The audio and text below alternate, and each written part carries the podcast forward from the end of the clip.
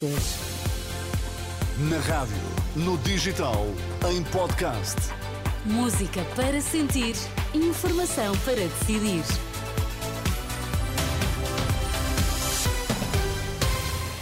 As notícias da UMA na Renascença com a Manuela Pires, para já os destaques. Boa tarde. Marcelo Rebelo de Sousa vai demitir na próxima semana o governo, no dia 7 de dezembro à noite. O líder do PSD diz que a geringonça foi má para a vida das pessoas. O Presidente da República vai demitir o governo na próxima semana, na próxima quinta-feira, dia 7 de dezembro, à noite. Marcelo Rebelo de Sousa acabou de anunciar no Banco Alimentar contra a Fome que o último Conselho de Ministros realiza-se na próxima quinta-feira, o dia 7 de dezembro. Na, na, na semana que vem. Que dia? Na semana que vem. Em princípio será o Conselho de Ministros, o último será no dia 7 e, portanto, dia 7 à noite será a demissão.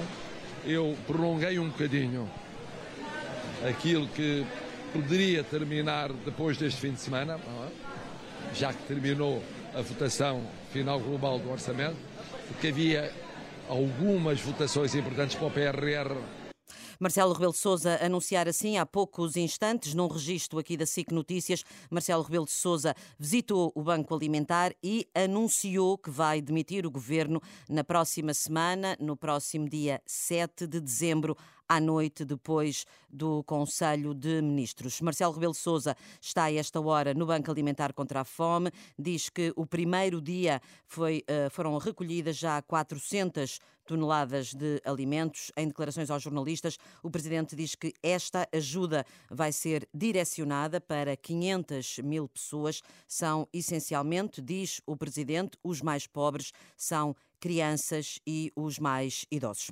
O líder do PSD tem a certeza de que a geringonça foi má para a vida dos portugueses. Esta manhã, no encontro do Conselho Estratégico Nacional do Partido, Luís Montenegro disse que as políticas do primeiro governo de António Costa, que tiveram apoio do PCP e do Bloco de Esquerda, duram até hoje. Deu exemplos. Diz Montenegro que muitos tiveram de recorrer ao privado na saúde, mas também na educação. Isto é, é uma espécie de intimidação política, que é querer incutir às pessoas que um determinado contexto governativo teve muito sucesso. Não! A geringonça com os três partidos, ou só com o Partido Socialista, foi má para a vida das pessoas. Foi com o Partido Socialista, com o Bloco de Esquerda e com o Partido Comunista que se atingiu este número. 25% dos alunos do ensino secundário em Portugal frequentam colégios privados. Quem são esses alunos? São os que têm mais dinheiro. Está-se a criar uma injustiça grande na sociedade portuguesa à conta das políticas da geringonça. O líder do PSD, Luís Montenegro, diz que a geringonça foi má para a vida das pessoas, mas que não acabou em 2022. O governo da geringonça dura até hoje.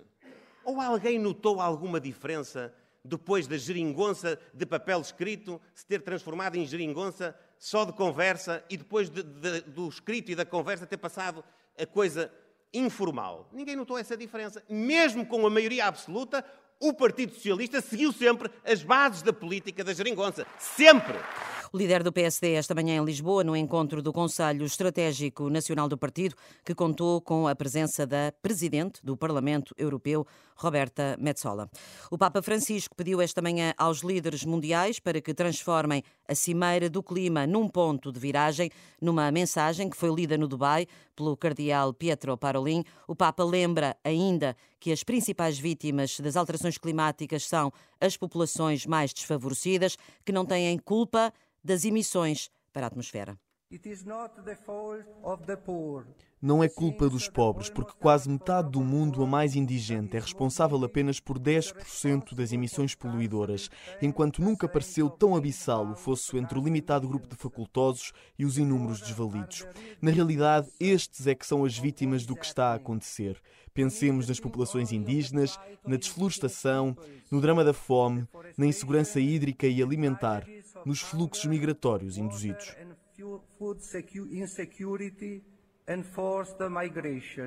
As palavras do Papa na COP28, e é isso precisamente que acontece no Uganda. A primeira-ministra já discursou, Rovina Nabaja, fala em secas prolongadas e em inundações. In some parts of the country, em algumas partes do país já tivemos cheias, deslizamento de terras e secas prolongadas com temperaturas elevadas.